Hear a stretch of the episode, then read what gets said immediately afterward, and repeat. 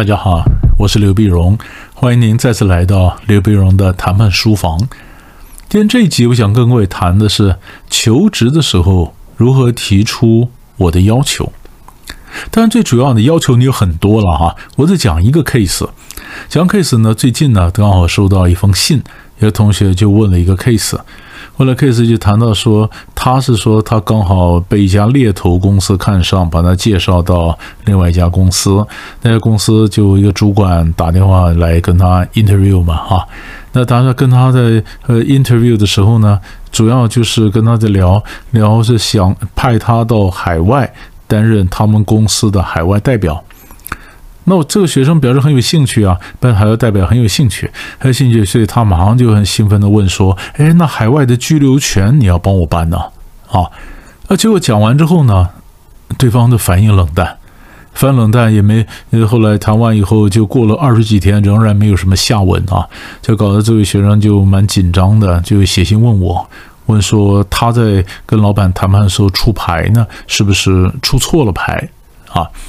那么他说他也看了我的书，因为我的书上曾经有讲过跳槽的例子。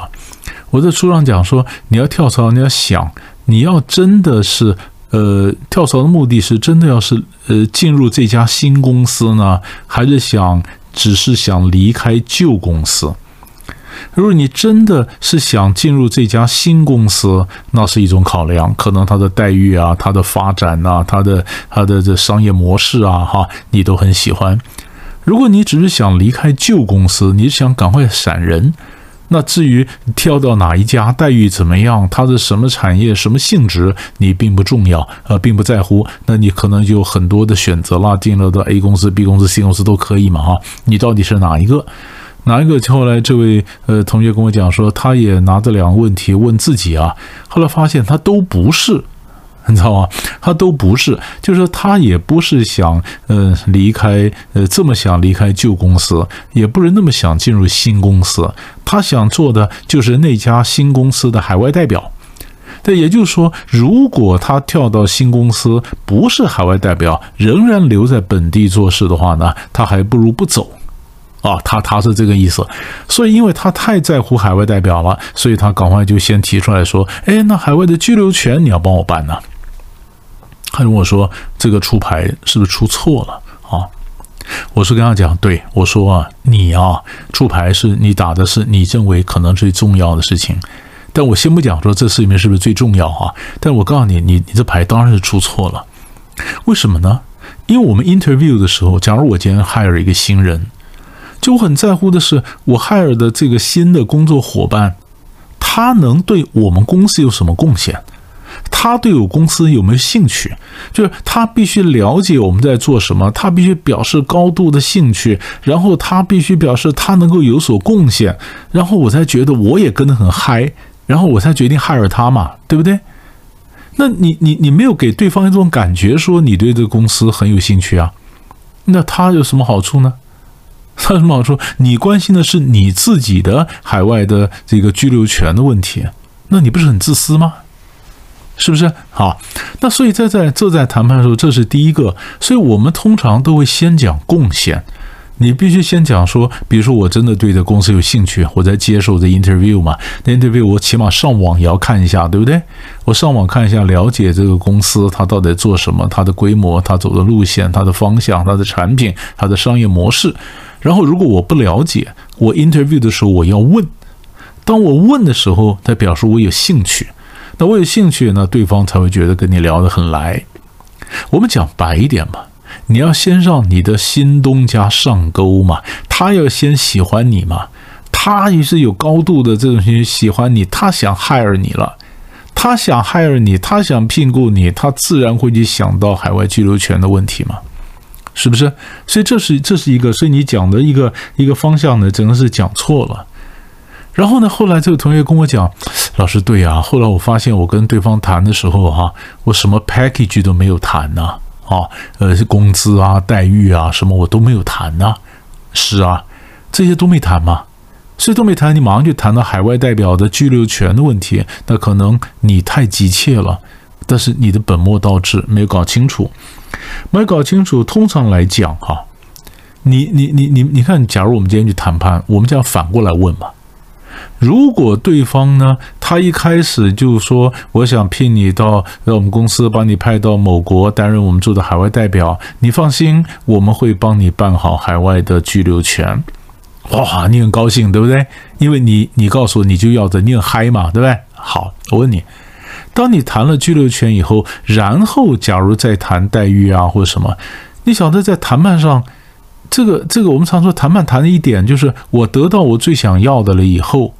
这叫做呃，目前所得超过后面可能所失，就是我已经得到了这个居留权了。呃，你要帮我办居留权的承诺，我已经很高兴了。那我可能也很难掩饰我喜形于色，表现在外。表现在外，那后面呢？我可能就不太在乎了，我也没有精神或没有力气去多谈，我也不想，我可能脑筋沉浸在我派派到海外代表过那种生活，很开心。那你跟我谈的待遇啊什么的，我可能想都好都好都好，我很怕一下子破局了，海外代表的梦也碎了，对不对？这个就是谈判非常典型的一种例子，就是我谈到了一个高潮点。我们说谈判有个高潮点，高潮点谈那个点就是过去所得足以弥补今后可能所失，就是我抓到手上东西都到都够了，那后面就就就无所谓了。那后面就无所谓了，就那可能谈，可是你不晓得那些才是影响你生活的呀。等你等你醒过来，等你从你的那么嗨的那么醒过来，你晓得工资啊、待遇啊、福利啊、津贴啊，呃，甚至各种 training 啊、各种计划，那才是跟你生活息息相关的，懂吗？所以我们通常就提醒各位，这些跟你相关的你要自己争，跟你相关你要自己争。反过来，如果他们公司真的决定要害了你了。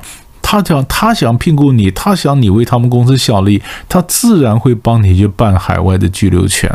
所以，办海外的居留权这件事情，那是对他们公司有利，他会自己去办。可是你，你要争取那些福利啊等等，那是对你自己有利，你要自己去争。结果，你你把最重要的事情，其实你不必争，他也可能帮你办的打出来，当做第一个议题。你当然就弹错了嘛。那同学问我说：“老师，现在怎么办？”我告诉你，现在怎么办？很多时候怎么办？你再打电话回去啊。你不要怕丢脸，你再打电话回去，再打电话回去，那么你可以跟他讲说，呃，因为你对于这个他们公司这个商业模式啊，怎么你还是感到非常有兴趣，所以上次 interview 之后呢，你又去上网去查，查了很多资料，然后你发现，哎呀，原来他们公司布局这样子，那完全这个跟你想的一样，你很嗨哈，而且以你过去的经验，以你这个海外的人脉啊，那你觉得可以绝对为他们公司那么做出贡献，把它。业绩更加拓展，然后你讲完之后呢，你然后你就你就跟他讲了，你要讲，所以我最再打电话跟你跟你讲啊，这么就希望能够多谈一点海外代表的一些工作的一些细节啊什么的。他你你拒绝他的，就是他跟你谈完之后呢，他可能觉得你太自私，可能对你冷掉了。这段时间他可能也去 interview 了别人，对不对？interview 了别人。结果呢？嗯，不一定别人马上就回话了，说不定别人也在考虑，说不定别人也依然不让对方满意，对吧？所以他可能还没找到人呢。你这时候又回去，你说你真的有兴趣，真有兴趣，哎，他们很可能跟你再谈呢。更何况他跟你谈完之后，两个呃二十几天没反应，我跟他讲，我们只是猜我讲错话了，得罪人了，他对我没兴趣了。其实也许不是这么回事儿。可能还有各种各种的可能性，你猜不出来，对不对？也许他们公司有什么别的事情在忙，也许哪个人生病了，也许什么原因，太多可能性。那你那你不要猜，那不猜怎么知道他到底哪一种情况呢？你打电话回去再谈嘛。其实商业谈判也好，那么还有我们这你你大大小小谈判很多，我们听过太多的 case，就是谈判谈谈破局了嘛。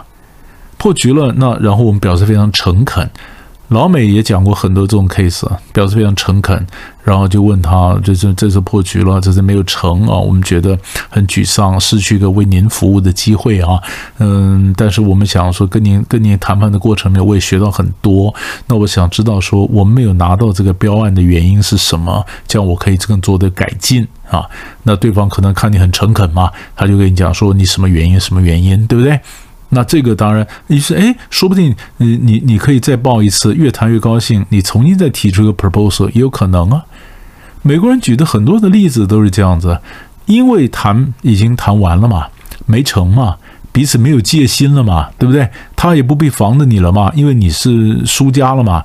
然后你表示很诚恳，希望他指点你，然后你又提出来一个呃，就要就希望他告诉你错在哪里，哎，他再告诉你。说不定你还有一个机会再报一次，所以我们听过太多的 case，就是谈失败了，谈破局了，重新再打电话回去，然后败不复活的例子。所以我就这样告诉同学讲说，你也不要太沮丧，你把你的想法思路，你真的要什么，重新整理一下，把我们公司的东西搞清楚了以后，你再打电话回去，也许这个 case 还救得回来。对吧？所以这就是我在告诉各位，这在谈判呢。呃，我们你我们谈的是你说是求职的时候跟老板提出要求的 case，其实它还可以提炼出来，变成个比较 general 一般的 case。就是说我们在谈判的时候，记得我们提出来的要求可能是我很关切的，可是我的很关切出来，对对方来讲，他一点都没有用，他看不出来你的关切的问题解决了，对他有什么好处，有什么帮助。然后他当然就意兴阑珊，所以你关切是一回事，谈什么是另外一回事，这非常非常的重要。记得我关切什么，我想要什么，还可能想错，但是我想要什么，关切什么，跟我先谈什么，这中间是不一样的概念。那大家可以好好的消化一下，想想看。我们下一集再见。